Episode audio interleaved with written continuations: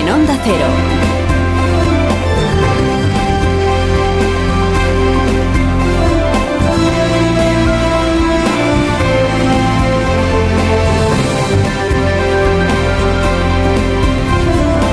¿Qué tal? ¿Cómo están? Bienvenidos a una nueva mañana de radio. Ya hemos, eh, ya hemos llegado al 16 de marzo del año 2023. Se han puesto los banqueros europeos mirando a Suiza por lo del Credit Suisse. Tenido que emitir este banco un SOS al Banco Central de su país para que dé la cara por él en vista de la devaluación acelerada que sufrió ayer. Por encima del 24% de caída en la bolsa, el Credit Suisse. Claro, cuando los inversores huelen a muerto, pues salen pitando al grito de tonto el último. Seguramente usted, como, como me pasa a mí, pues no sigue eh, cada día atentamente el estado de salud de cada uno de los grandes bancos europeos.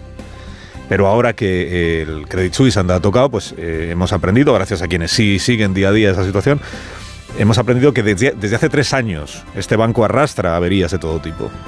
Y que sus malos resultados, su baja rentabilidad, lo tenían todo el día entrando y saliendo del taller, ¿no? Renqueaba, ¿no? Si planes especiales, planes de reestructuración, planes de... Bueno, claro, si la confianza es clave para cualquier banco, la confianza que genera en un banco que renquea, pues la confianza es lo que marca la diferencia entre estar en la UBI o estar en la morgue. ¿Qué pasó ayer?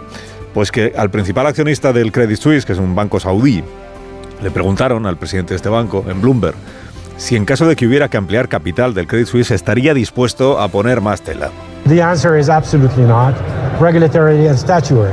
We now own 9.8% of the bank. If we go above 10%, all kinds of new rules kick in. Dijo, la respuesta, por, por supuesto, es que no. Luego explicó que en realidad la respuesta es que no, porque la regulación les impide tener más del 10% del Credit Suisse y ya tienen el 9,9%. Y luego dijo más cosas este, este principal accionista del banco. Dijo que los números están bien, los números del Credit Suisse, que no necesita, él cree que no necesita más capital, que están contentos con el plan que ha presentado la dirección, que es un banco fuerte, que no hay ninguna duda sobre su estabilidad, pero ya nadie escuchaba porque todo el mundo se había quedado con lo del principio, con lo de por supuesto que no meteremos más dinero ahí. Claro, a partir de ahí, pues el efecto de este bola de nieve, ¿no? Hundimiento en la bolsa, crisis total, temblor de piernas, por más esfuerzo en sofocar el fuego que hizo el consejero delegado del Credit Suisse, que es un señor que se llama Körner, en otra entrevista de televisión. Our capital, our liquidity base is, is, is, very, very strong. And PricewaterhouseCoopers has given us an unqualified, unqualified opinion Dijo on these nuestro results. auditor, que es la, el PricewaterhouseCoopers, no ha puesto objeciones a nuestras cuentas, nuestro capital está ahí, nuestros fundamentales están ahí, estamos supervisados por la autoridad suiza, los números son buenos, el plan de que sigue adelante, lo que usted quiera. Ya da igual lo que diga el consejero delegado, porque cuando se huele la tormenta, las palabras ya dan un poco, lo mismo. Y es verdad que los inversores han oído a muerto y ¿qué ha hecho el Credit Suisse? Pedir ayuda, como les digo, al Banco Central de Suiza. El Banco Central de 50.000 millones de euros le va a pedir para asegurarse de que liquidez no le va a faltar. El Banco Central de Suiza ha dicho que no le va a faltar en efecto, que ahí está para poner la liquidez que sea necesario. Pero bueno, claro, esto tiene una consecuencia en los bancos de la zona euro, que estos son los que nos afectan a nosotros directamente, ¿no? ¿Por qué? Por, el posible efecto contagio, ¿no? Por los negocios cruzados que tienen todos los bancos entre sí. Porque el Banco Central Europeo, cuyo ámbito de competencia es el, el de la zona euro, no Suiza, pero sí el de la zona euro, el Banco Central Europeo ha instado a los bancos de aquí, incluidos por tanto los bancos españoles, claro, a que evalúen cómo les afectaría que el Credit Suisse fuera peor. O sea, cuánto daño colateral podría causarles. El mensaje de todas las autoridades euro, incluido el presidente del gobierno de España, el señor Sánchez, es que las reglas, las reglas actuales, que se modificaron, acuérdese, con, cuando la crisis financiera del año 8, que empezó en el año 8, que tanto, y de la que tanto costó salir, que las reglas eh, que garantizan la solvencia y la solidez de los bancos en la zona euro son reglas muy firmes, la regulación es muy estricta, es más estricta aquí que en los Estados Unidos, son reglas que se han hecho cumplir, que se siguen haciendo cumplir, que por tanto los bancos están en una situación que no ofrece ninguna sombra de sospecha posible que ninguna semejanza cabe señalar entre estos episodios que se están produciendo ahora en Estados Unidos o en Suiza, y que ojalá se queden solo en eso, en episodios con la crisis del año 2008. Creo que hay que trasladar un mensaje de tranquilidad, pero también de prudencia. Cuando hablamos del sector financiero español, están por encima de la media, tanto los ratios de liquidez como los ratios eh, de solvencia. La situación no es la de 2008.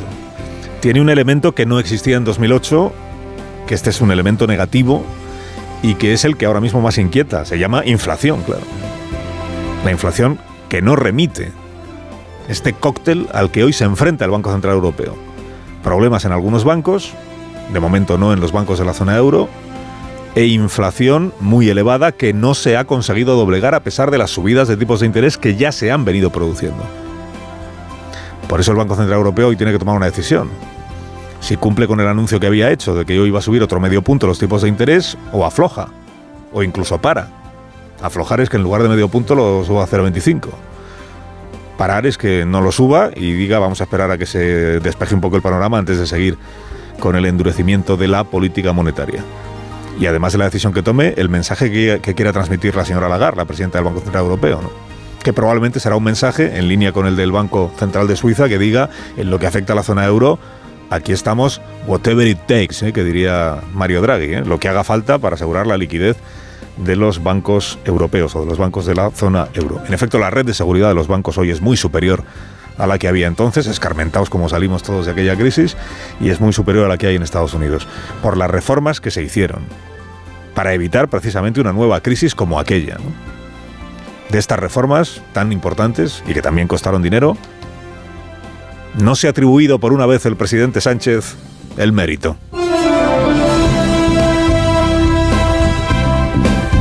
Esta reforma es parte de la herencia recibida, en este caso para bien. El gobierno puede presumir de que la regulación es más estricta y que los bancos están en mejor situación por la herencia recibida del gobierno anterior. Bueno, que el gobierno de España no tiene abuela, pues lo vienen demostrando día tras día los ministros y las ministras que se cubren de elogios a sí mismos, que se felicitan todos los días por lo bien que lo hacen todo, por el, porque se dejan la piel, por lo bien que gestionan, porque trabajan con denuedo, porque dialogan hasta la extenuación, en fin. Todas esas cosas que escuchamos cada día en boca de los propios ministros y ministras. Les tengo avisados de que no ha habido gobierno en la historia de España que se haya gustado más a sí mismo el onanismo gubernativo, podríamos llamarle a, a esto, tanto que le cuesta más cada día al gobierno, a los ministros, superar el listón de autoestima y autobombo del día anterior. Pero para superarlo está el ministro Escribá, que ayer se hizo un demarraje y dejó al pelotón que forman los demás ministros en mantillas. Yo creo que la comisión también ha aprendido de nosotros en estos meses. Y al aprender, estoy convencido que esta, esta reforma va a ser una referencia internacional. La aproximación metodológica en distintos aspectos que incorpora esta reforma tan novedosa y tan moderna, ya verán cómo va a ser un referente eh, internacional. Ya verán, ya verán. Ya verán cómo sí, bueno, ya veremos, ya veremos cómo sí o cómo no. Cómo no. Deje el ministro que sea el tiempo y que sean observadores imparciales los que determinen cuánto de referente tendrá, cuánto de ejemplar para el mundo tendrá su modernísima reforma de las pensiones.